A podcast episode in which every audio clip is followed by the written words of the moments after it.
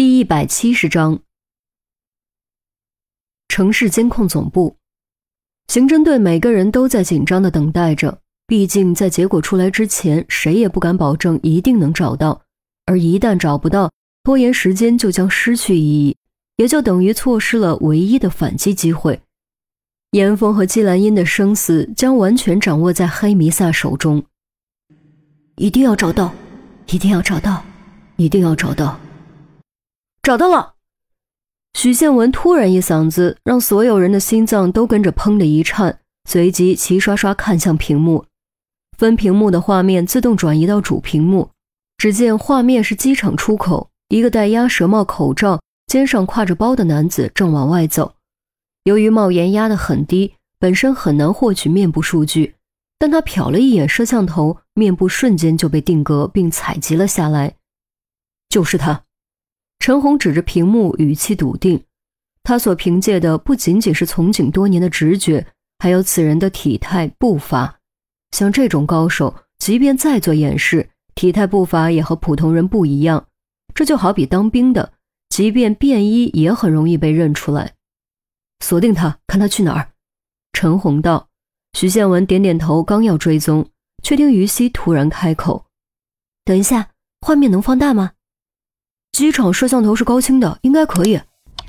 徐建文将画面放大，于西指着画面中的另一个男子，注意他前面的这个男子。众人仔细看，此人看起来很年轻，西装革履，仪表堂堂，倒是有几分年轻总裁的味道。这个人怎么了？陈红问。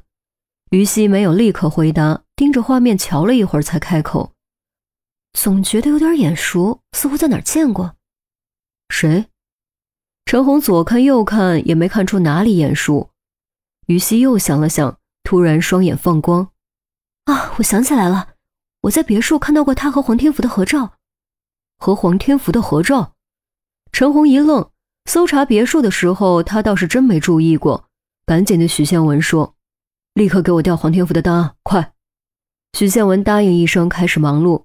片刻后道：“许宪文有个儿子黄正英，二十六岁。”英国牛津布鲁克斯大学国际贸易和物流硕士，这是照片。又是英国。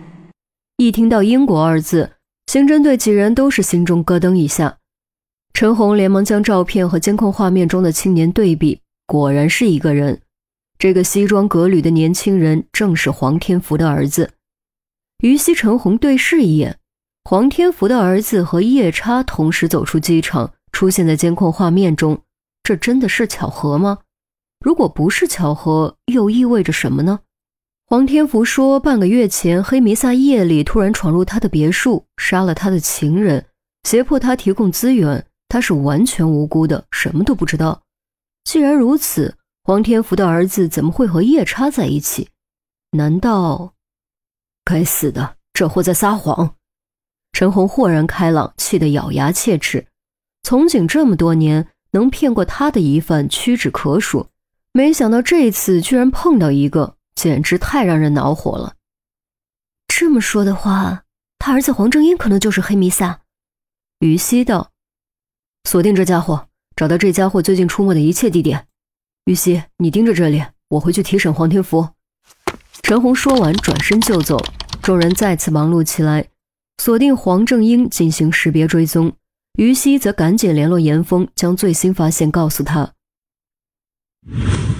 银尊大厦天台，严峰听完之后也是吃了一惊，没想到黄天福演技这么好，不止骗过了陈红，连孔玉德都骗过了。如果不是通过夜叉顺藤摸瓜发现了黄正英，根本不会联系到黄天福头上。毕竟黄天福不止演得像，配合积极，证词也没什么问题。湖里捞上来的尸体更是帮他打了掩护。让人很容易相信他的确是一个无辜的受害者。不过，你有没有想过另一种可能？他们父子都是黑弥撒。严峰沉吟片刻说：“于西闻言啊了一声，显然也意识到了这一点。”严峰接着说：“从你发来的照片，我发现他们父子身形很相似。只要把生灵处理一下，戴上面具，谁分得清谁是谁？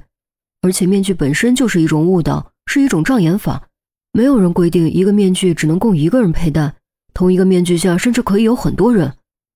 说到这儿，严峰不由想起了 Zero、V 等知名角色，都是将面具变成了主体，变成了象征，变成了超越面具后人的存在。我明白了，我们正在追踪黄正英，你自己小心。于西道，严峰说的话给了他很大的启发。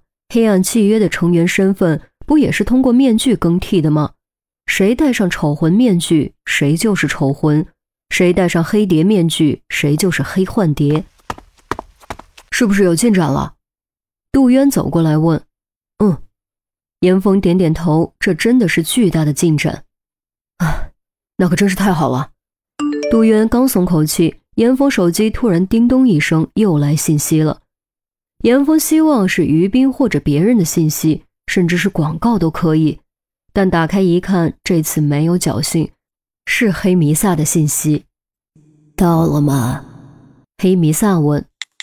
刚到。严峰回复。骗谁呢？你以为我不知道你早就到了吗？果然有眼线，或者就在附近某个能看到这边的地方。甚至有可能正一边喝着咖啡，一边看着这边。既然你知道，你还问什么？严峰不动声色，心中却在飞快思索：黑弥撒明明知道他的动向，却现在才联系，是不是在和严心爱博弈呢？现在联系了，是不是意味着博弈已经进入关键阶段，需要进一步胁迫严心爱呢？现在站到东边天台边。黑弥撒没有回答，而是直接下命令：“终于要来了吗？”严峰深吸口气，看了杜渊和两位特勤一眼，抬脚朝东边天台缓步走去。喂，杜渊一看就知道黑弥撒来信息催了。